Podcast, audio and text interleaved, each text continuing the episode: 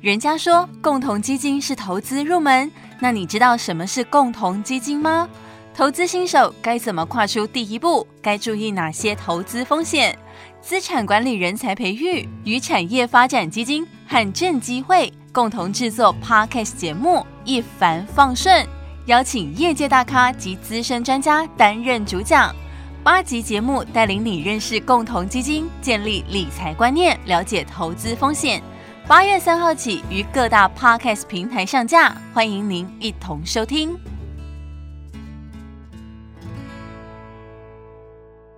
多学过敏要吃什么才会好？佳伟，薪水冻涨，怎么学好英文呢？二年国教，房价到底什么时候才？哎呦，阿乐透奈都没丢啦！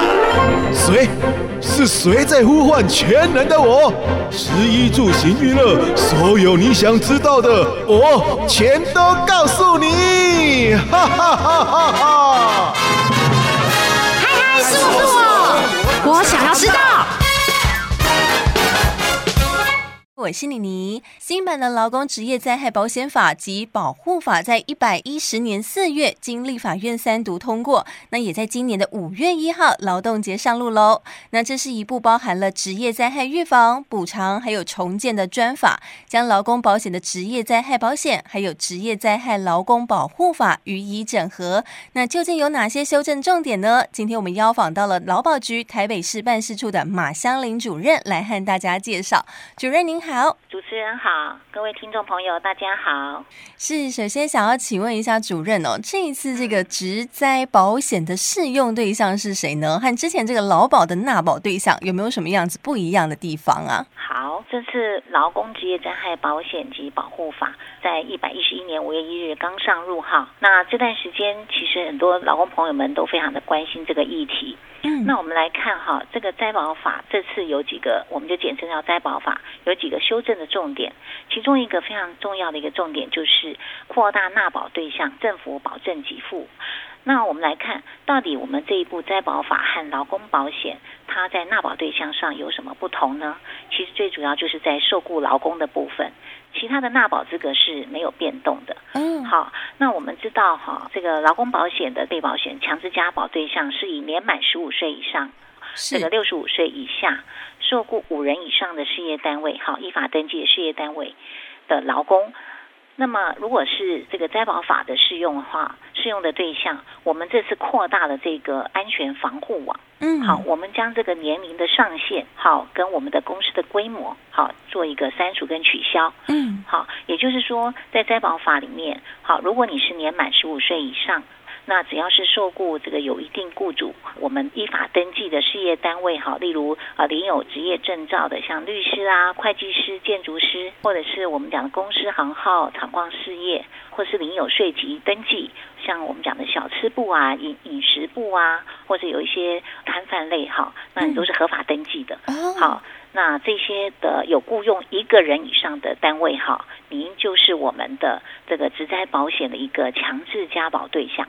是了解，对，这个最主要就是希望能够扩大这样的一个保障范围，哈，大概呃会有三十万人，哈，增加三十万人受惠。那另外有一个最重要的部分就是，如果是依照就业服务法的规定来聘雇许可的这些外籍的家事工跟外籍的看护工，嗯，好，这个自然人雇主也是我们强制纳保的一个对象，也必须要为这些劳工来办理加保手续。大概估计有二十二万五千人会纳为我们的强制加保对象。补充一下，我们刚刚提到的保政府保证给付哈，我们还有另外一个部分要做说明。是，呃，就是说我们还有一个政府保证给付的部分，就是我们的保险效力。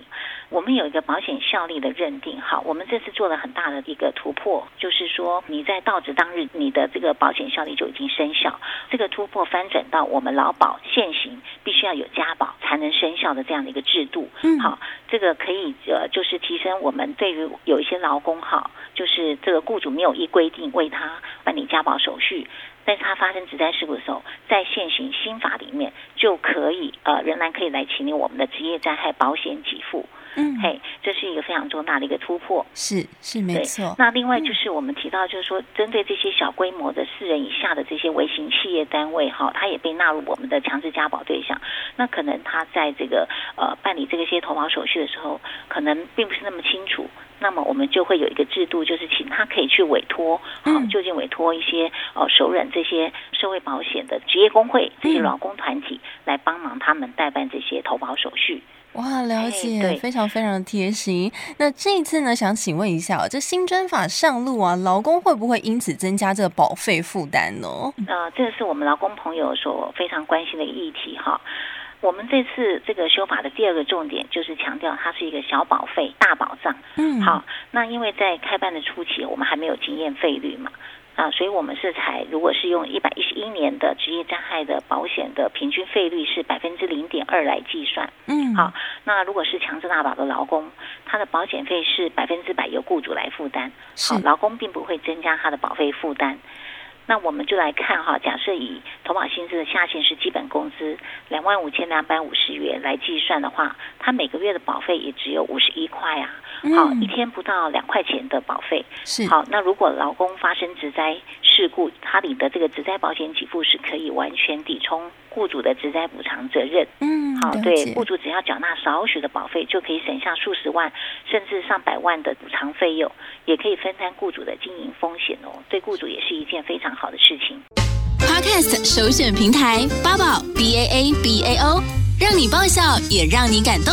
快到八宝发掘台湾最生动的声音。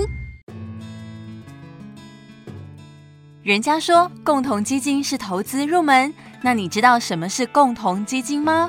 投资新手该怎么跨出第一步？该注意哪些投资风险？资产管理人才培育与产业发展基金和正机会共同制作 Podcast 节目《一帆放顺》。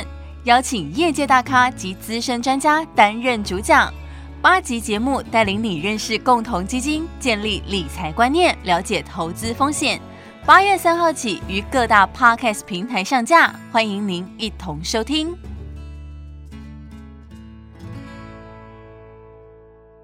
八宝 B A A B A O 网络广播随心播放，跟随你的步调，推荐专属 Podcast 节目，开始享受声音新世界。只是现在，因为这个社会形态有非常非常多的一个多元的劳动形态嘛，所以听说这一次这个灾保法哦，还为此增设了特别的家保制度。到底有哪一些人可以参加这个的特别家保呢？现在哈，因为有斜杠啊，跟零工经济很夯的时代嘛，哈，嗯，那劳工他兼职了很多份的工作，所以我们为了保障有一些短期临时性的这些工作者的这个生活的安全哈，我们有一个这个机制，又透过一些简便加保。保的管道来办理特别加保的手续，那哪些人是我们的特别加保对象？就是除了我们刚刚前面提到的一些强制纳保的对象以外哦，哈、我们是针对像有一些呃这个平台外送员啊、承揽的劳工啊，还有临时工，甚至于是在工地哈受雇这些自然人雇主这些工头的点工、小工、出工哈，或者是这个广告童星这些哈，都是我们特别加保对象。那关于这个特别加保对象呢，它的这个保险费哈，我们也是采单一费率来计算，是百分之零点二。所以，我们如果是用基本工资两万五千两百五十元好来计算的话，它一个月的保费也是只有五十一元，非常低廉的一个保险费就可以享受到职灾的保障。是这个加保管道的部分呢，我们是全程采线上申报的方式来办理。那民众可以透过我们劳保局的官网啦，好，全台大概六千多家的统一超商的 iPhone 机台，嗯，或者是有一些有协助意愿的职业工会，他来办理投保的手续。那投保的期间最多就是六个月。这个部分呢，我要强调的是，它的保险效力哈，是从你缴纳完成这个保费的时间哈，实际的时间产生效力。好，如果你有指定的话，指定的日期，那就是十天内来申报这个预办的日期，但是一定要先行缴费哦，不然你就白忙一场喽。好，了解。那继续哦，想要请问一下，就是这个灾保法刚刚有说到，它大幅了提升的给付的这个补助水准，这个和以前的劳保给付有没有什么不一样的地方呢？好。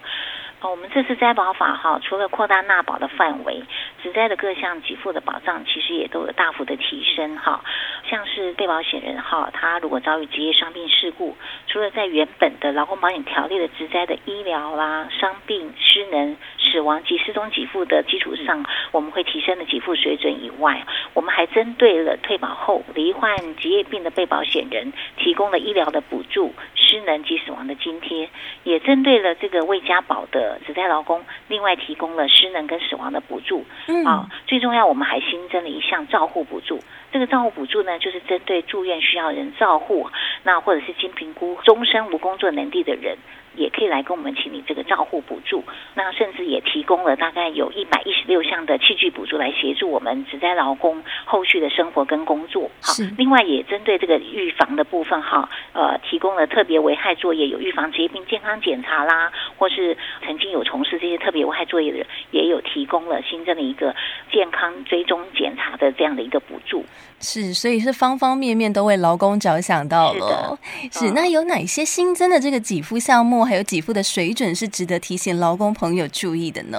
这也就是为什么我们要职灾单独立法很重要的一个原因。我们都知道，现行的劳保它其实是把普通事故跟职业灾害保险给付是绑在一起的。嗯，所以基于财务的考量，它是不容易调升它的投保薪资的等级和职灾的给付水准。嗯，所以我们这次把它单独立法之后呢，我们首先来看。跟我们的给付金额最有相关性的这个投保薪资，好，我们在投保薪资的下限的部分，我们直接把它提高到两万五千两百五十元的基本工资。嗯，因为现行劳保，你如果是部分工时的劳工，他的投保薪资只有一万一千一百元来申报。嗯，好，所以他会有保障不足的问题。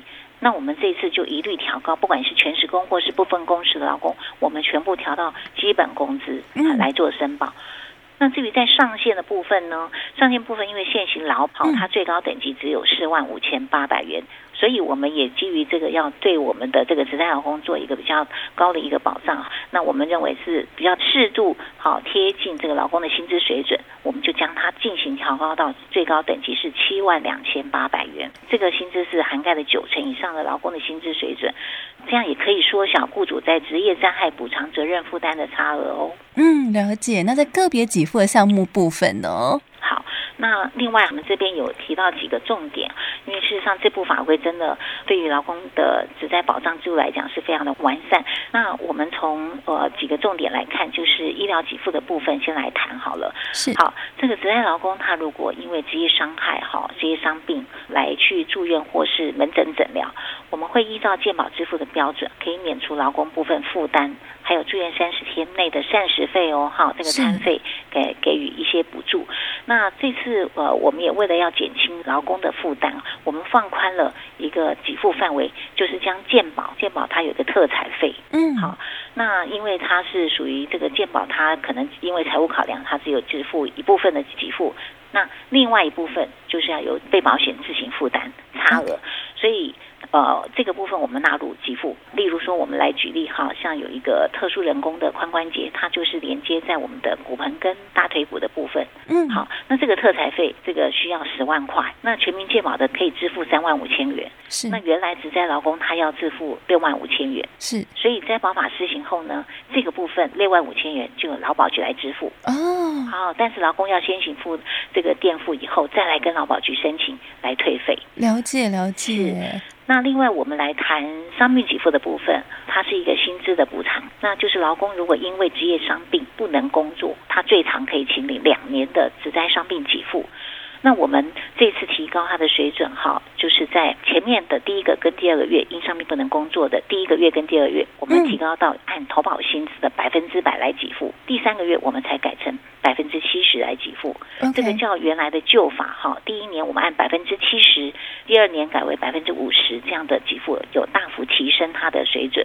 好，我们举例来说，比如说老公他的平均月投保薪是三万块，嗯，好，那我们依新法来讲的话，他前面第一个月。第二月就可以拿到三万块，可是如果依照旧法呢，他就每个月只有两万一千元，所以我们就增加了九千元。嗯，了解了解，对对对，是。那另外我们再来谈这个年金给付的部分哈，这也是一个非常重大的一个突破哈，因为我们现行我们在这个职灾的年金的部分有失能年金跟遗属年金。嗯，好，那如果老公发生职业灾害的时候，我们目前年金都是按照投保年资来计算。对所以针对有一些新进啦，或是投保年资比较短的这些劳工，好，其实他计算出来的年金非常的少。好，嗯可能三千块啦，或者四千块，不足以保障他的生活。嗯，所以这次我们就取消年资，我们不用年资来计算，嗯而是改成用投保薪资的比例。哦哦，那这样一下就提高很多，对啊，这个给付的水准来安定他的生活嘛，哈。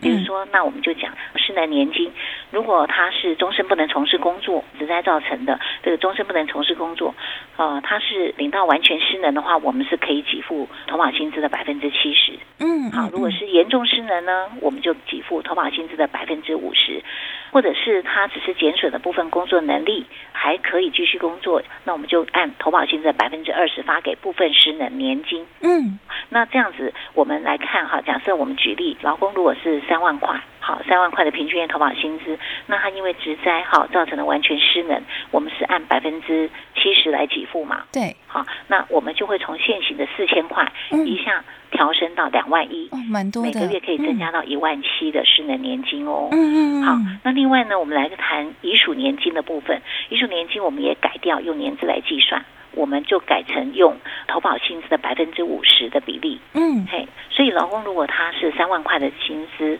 好，平均月投保薪资，那我们就可以每个月发给他一万五嘛。对好没错那我们就从三千块的年金，好，原来三千块是的年金，一下调升到一万五，哈，每个月增加了一万两千元的这个遗属年金哇，的真的增加的水准，哎，对对劳工的生活是大大的提升保障。哇，这次新版的灾保法非常非常的完整呢，对于劳工对照顾的非常周到。对对对，其实还有蛮多好、嗯嗯我们相关的这些保障范围哈，都会在我们的灾保法里面有相关的这个规定啦。我有最后一个问题要问，是因为这个灾保法对于劳工很重要嘛？所以如果说这个雇主没有依照规定来申办家保的话，是不是有相关的一个法则呢？是，这次灾保法哈，在罚则的部分也加重了他的这个处罚哈，是采定额罚款。嗯，那我们原来在劳保跟旧保，我们还有个就业保险哈，我们都是用倍数罚。那我们以说，如果雇主没有替员工投保哈，我们在劳保是罚四倍的罚款，嗯就保是罚十倍的罚款。嗯好，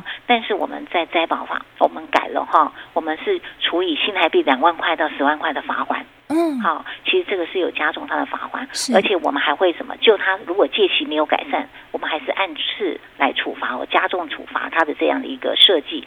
那如果劳工不幸发生职灾导致伤病、失能或死亡，我刚刚前面有提到说，哎，我们就是会政府保证给付嘛，所以嗯劳工他呃来申请给付的时候，劳保局还是会发给他职灾给付，但是会再以书面的行政处分嗯。向雇主来追偿这个给付。